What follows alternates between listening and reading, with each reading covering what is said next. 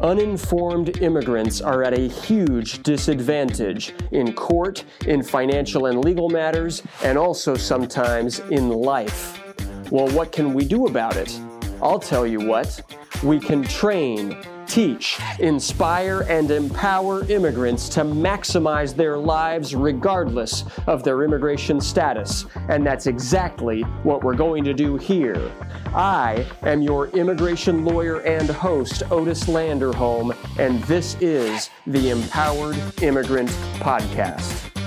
En este episodio vamos a ver un episodio del Empowered Immigrant Live, que es un webcast que yo hago todos los jueves en Facebook y en YouTube para la comunidad inmigrante. Así que si usted tiene alguna pregunta sobre inmigración, que no dude en unirse a nosotros en el próximo jueves para ver el Empowered Immigrant en vivo y por ahora que disfrute el episodio. Gracias. Uh, hoy estamos hablando del tema, vamos a hablar de la, de la, política un poco, ¿ok? Vamos a hablar de la política y del, del Congreso y de las actas, las propuestas que están uh, negociando ahora, ¿ok? Con sus negociaciones. Estamos hablando del Build Back Better Act, que es todo este proceso de la reconciliación del budget, all right? Uh, así que están hablando de todo lo económico. Y así que bienvenidos, bienvenidos a todos. Gracias por estar conmigo. Bienvenidos al otro episodio del Empowered Immigrant Live, donde estamos aquí para capacitar y enseñar y inspirar y empoderar a los inmigrantes para que aprovechen al máximo de la ley de inmigración y de sus vidas. ¿Ok? Y hoy nuestro tema es el Build Back Better Act, que es la acta para, para crecer mejor. ¿Ya? Ah, y gracias a todos los que me mandaron sus preguntas. Tenemos 30 minutos, ya, lo, ya hablamos de ese tema en inglés, pero ahora estamos aquí para hacerlo en español. Y tenemos 30 minutos y si, si no me han mandado su pregunta todavía, pues mándamela. No hay problema, ¿ok? Y gracias. Como, como siempre, yo quiero comenzar con lo básico. Es importante entender lo básico, ¿ok? Primero, hay que saber que esa acta, esa Build Back Better Act, que todavía no es ley, ¿ok? Que no es ley, es una propuesta nomás. Y sí fue aprobado en la Cámara de Representantes, pero después tienen que mandarlo al Senado, ¿ok? Y es buenísimo que fue aprobado antes de la Cámara de Representantes, eso no es fácil, pero ahora va a ser aún más difícil ante el Senado. Y, um, pero Estamos hablando de eso y quiero explicar un poco más de qué está dentro de esa propuesta. Segunda cosa que quiero explicar es que no es solo una ley, una acta de inmigración, ni para nada, ¿ok? Realmente es una propuesta enorme y incluye, uh, o sea, incluye um, uh, partes, provisiones hablando de impuestos, de infraestructura, de servicios financieros, potencialmente podría reducir los costos de la atención médica. Hay muchísimas cosas, ¿ok? Hay muchísimas cosas en esa acta enorme, pero yo estoy enfocando solo en el 1% que habla sobre el tema de inmigración, ¿ok? Que es es el tema que me importa a mí y a mis clientes y a, todo lo que, o sea, es, mi especialización, ¿ok? Que voy a enfocarme en esa ley sobre el tema de inmigración. Así que lo básico de lo que dice las palabras que está en la propuesta que fue aprobada por la Cámara de Representantes es que más o menos aproximadamente 7 millones de personas indocumentadas van a poder calificar para obtener un parole. ¿Ok? para obtener un parole temporal, un permiso de trabajo por cinco años y renovable, ¿ok? Para un total parole de 10 años y que puede ser también renovable por un presidente, por otro presidente en un, en un futuro. Así que ahí está, ahí está. Y incluye también la elegibilidad para poder viajar. Hay muchísimas personas que se sienten atrapadas aquí en Estados Unidos que no pueden viajar porque van a tener el castigo de 10 años y que no pueden ni viajar para visitar a su familia, ¿ok? Y esa acta, si es que se aprueba, incluye la elegibilidad para pedir un permiso de viaje. Así que eso sí está bien, ¿ok? Y um, uh, lastimosamente no incluye un camino directo hacia la ciudadanía. Y eso es lo que quería uh, incluir desde el principio el presidente Biden. Uh, queríamos todos los, los inmigrantes, todos, los, uh, todos nosotros abogados de inmigración, queríamos que, que incluiría un camino directo para poder aplicar para la ciudadanía. No incluye eso, ¿ok? No incluye eso, desafortunadamente. La última propuesta sí lo incluía, pero el Senado dijo que no, ¿ok?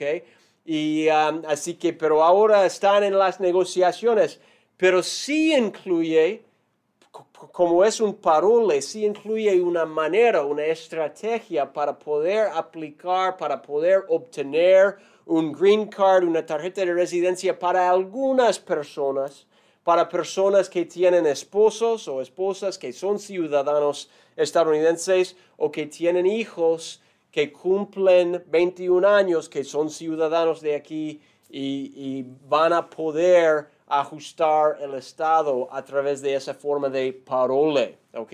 Así que sí va a tener algo de beneficios hacia un camino para la ciudadanía para ciertas personas, ¿ok?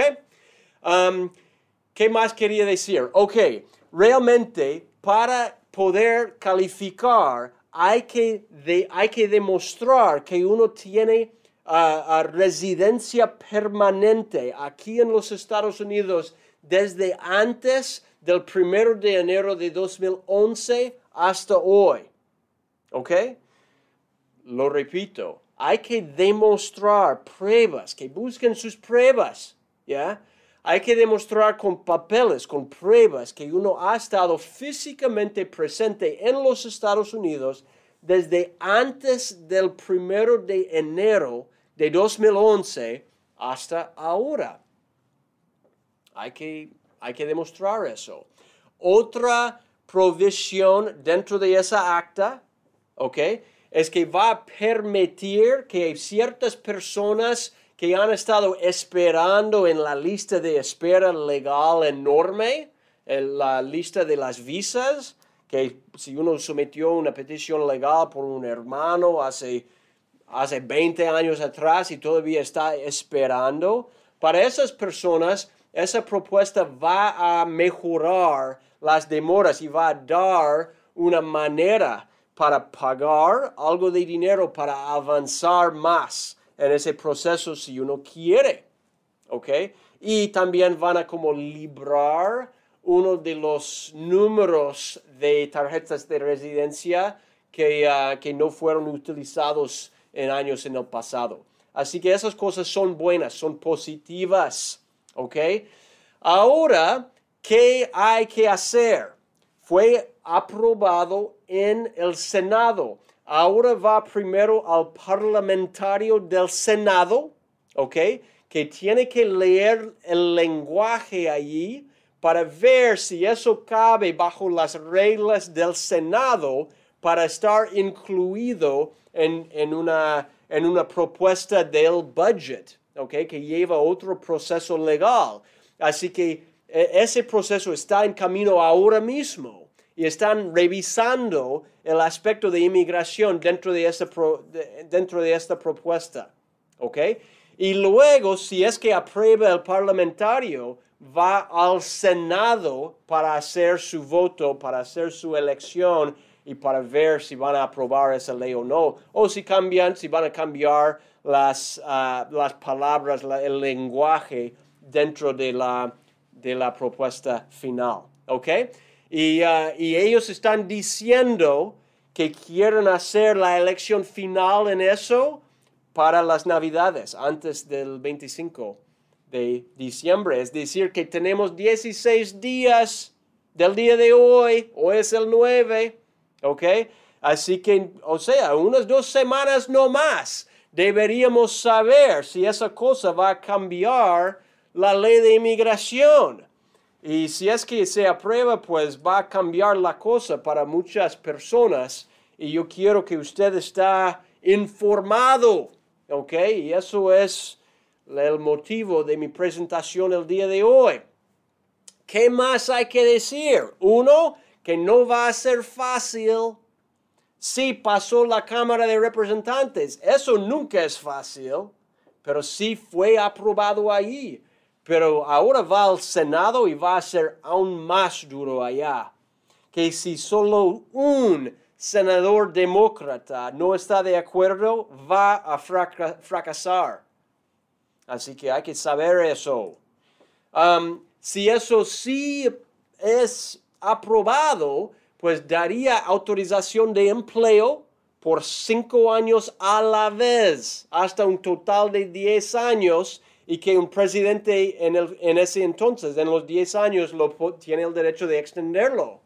¿Ok? Automáticamente tiene eh, un presidente el derecho de extenderlo o no, y está escrito eso en esa propuesta más da a inmigrantes bajo ese parole los beneficios para solicitar licencias de conducir, licencias de manejar en los estados. Hay algunos estados como California, por ejemplo, que da el derecho ya, pero hay otros que no. Así que esa propuesta cambia, ah, como clarifica eso al nivel federal en todos los estados. Ahora van a ah, tener el derecho de recibir una licencia, que sí es importante, ¿ok? Más uno puede recibir el estado del parole para poder ajustar el estado, aplicar para la residencia para algunas personas. Si tiene, por ejemplo, un cónyuge, un esposo, una esposa que es ciudadano o un hijo que es ciudadano estadounidense y que cumplió los 21 años. ¿Ok?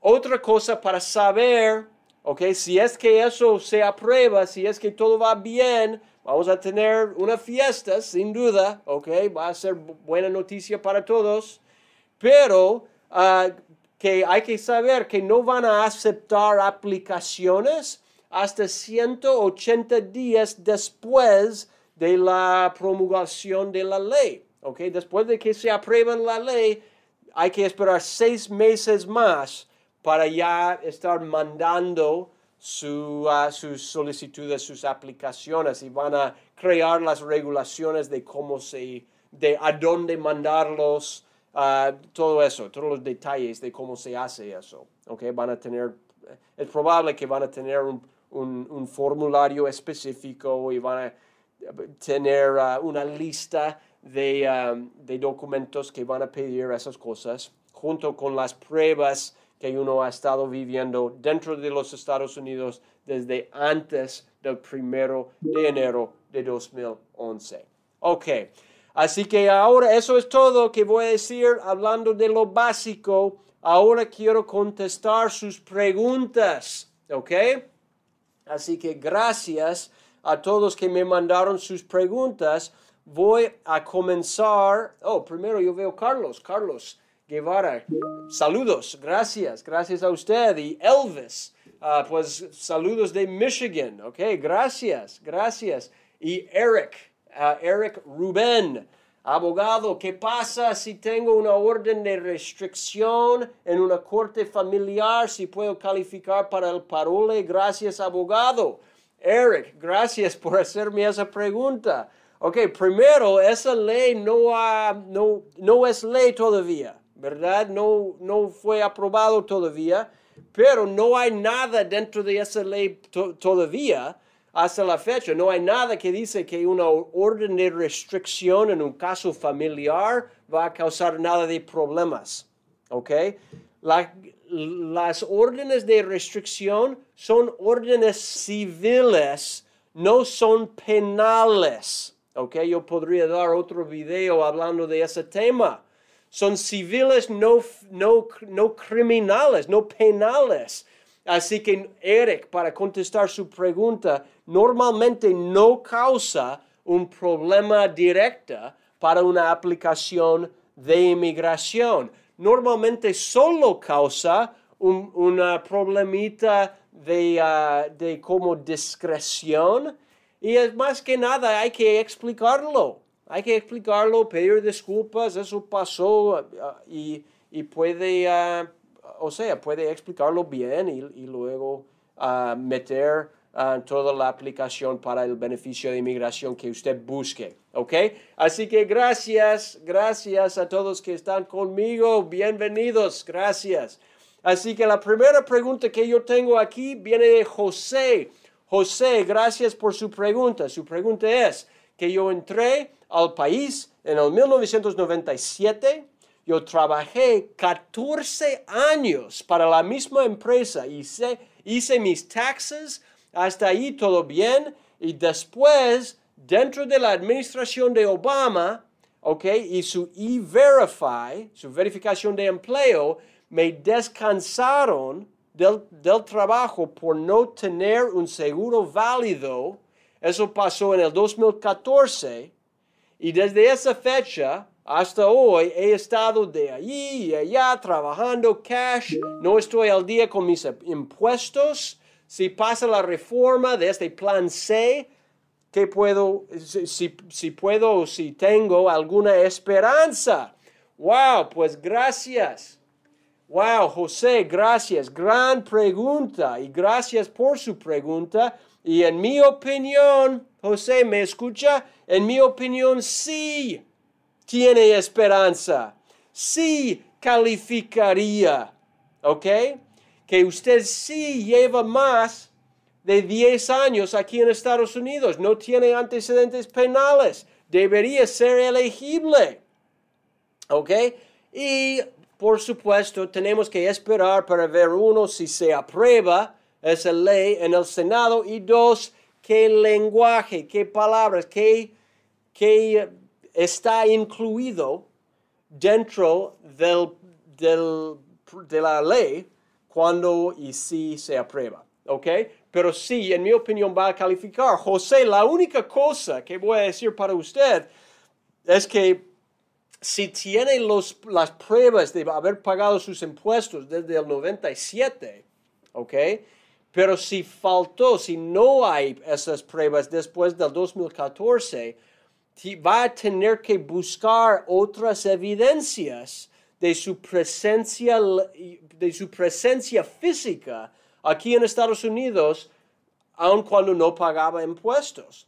Así que hay que pensar en, ok, ¿qué pruebas va a tener de su, residencia, del hecho de que estaba viviendo aquí en, en Estados Unidos esos años?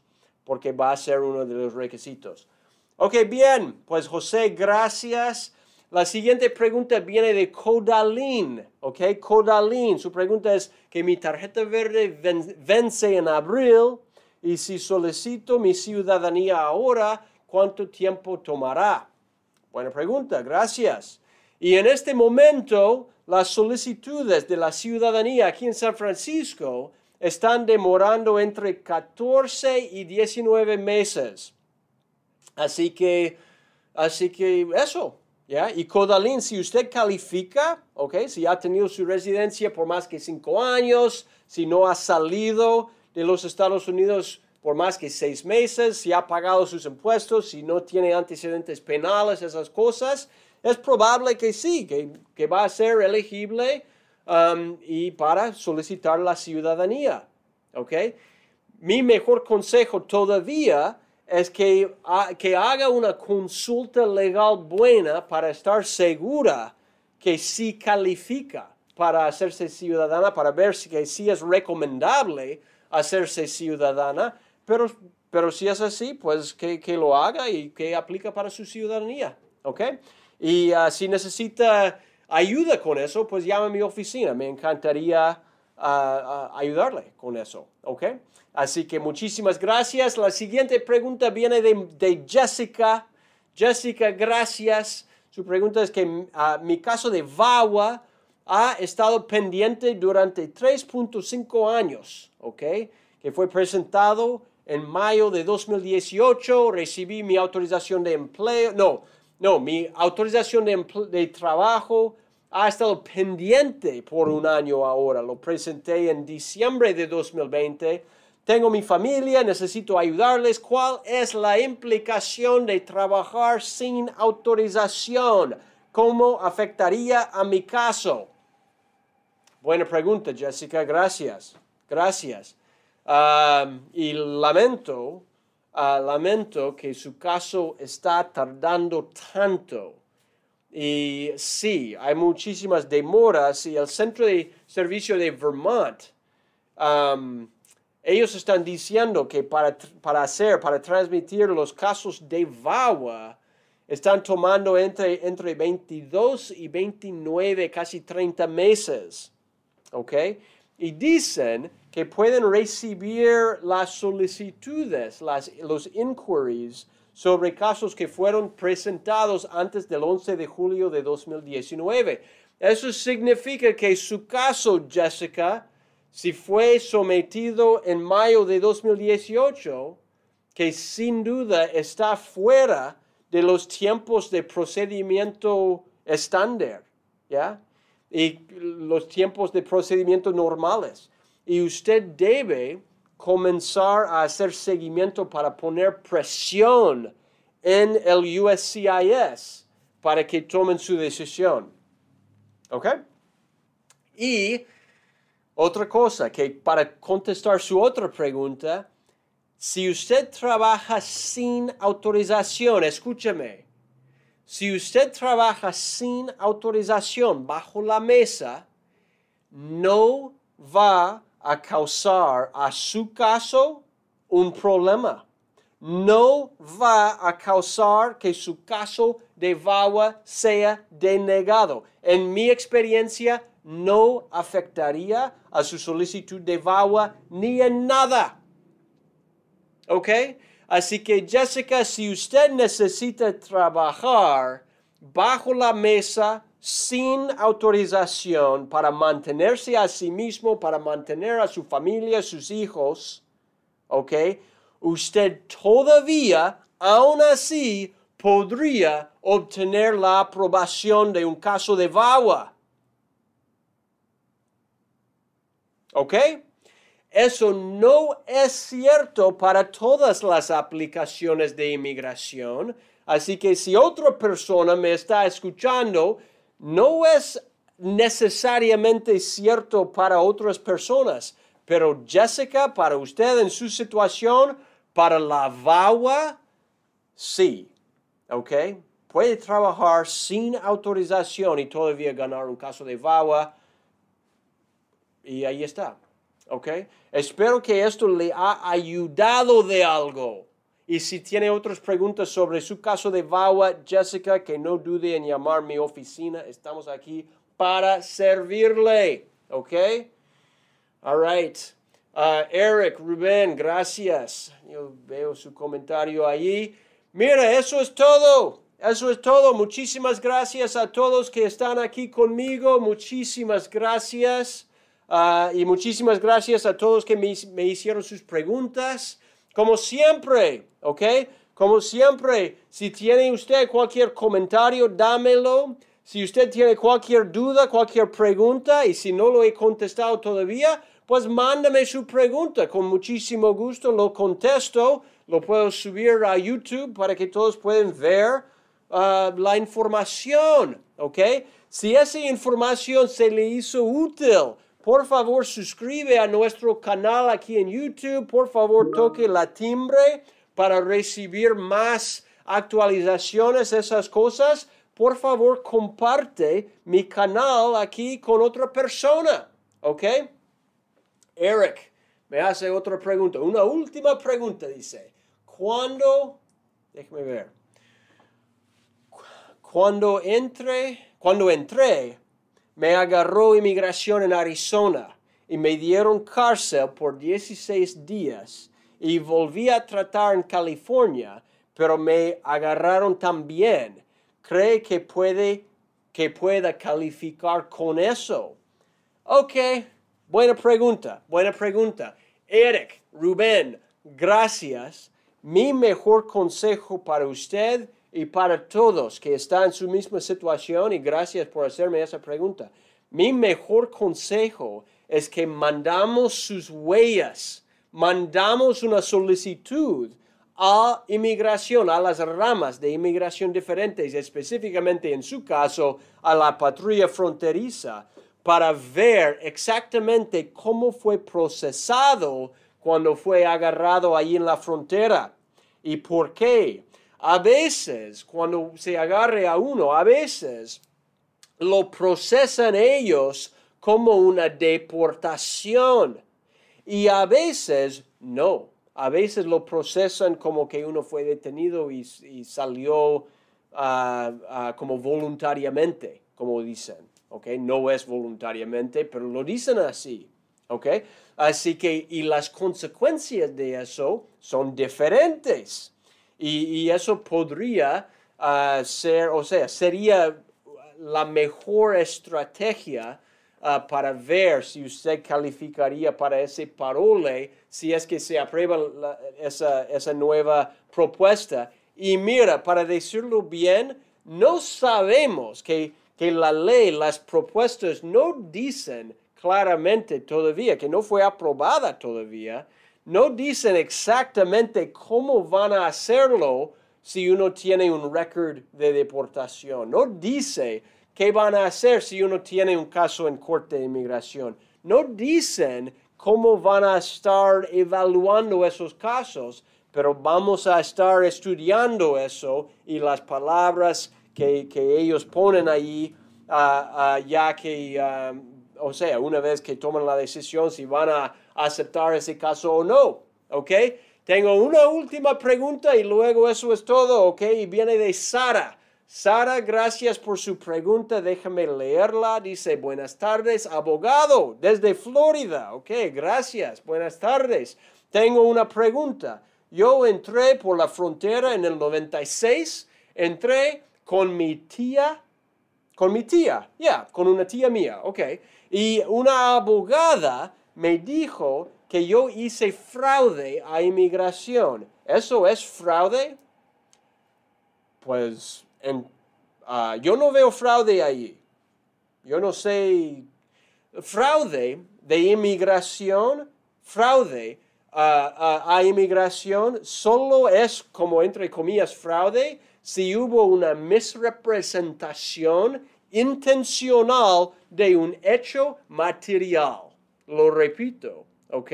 Solo es fraude de inmigración si hay una misrepresentación intencional, es decir, que uno mintió y quiso mentir, ¿ok? Que si uno dijo que yo me nací el 20 de abril y en realidad fue el 21 de abril, eso no es una misrepresentación intencional. Yo no mentí al propósito, lo dije mal, ¿ok?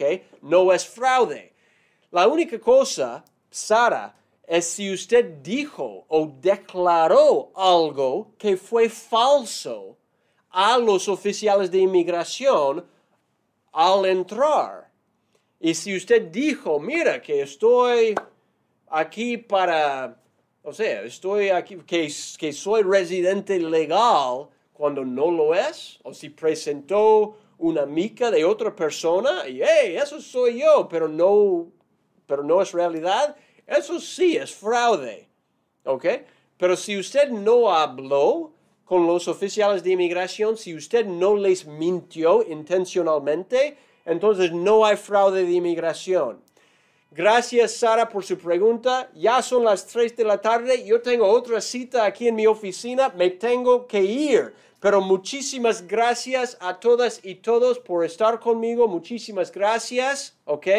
Yo uh, soy Otis Landerholm, soy el abogado uh, principal aquí en Landerholm Immigration APC, donde luchamos por su sueño americano. Si tiene caso de inmigración, nuestro número está aquí abajo, llámanos, ¿ok? Podemos hacerle una evaluación gratuita para ver si tiene caso para venir y para pagar y todo eso para hacer la consulta formal. Así que muchísimas gracias a todos. Uh, nos vemos en el próximo episodio del Empowered Immigrant Live. Que le vaya bien. Gracias. Bye bye. Gracias por escuchar al podcast del inmigrante empoderado. Si le gustó y si desea obtener más información, visite landerhomeimmigration.com barra podcast.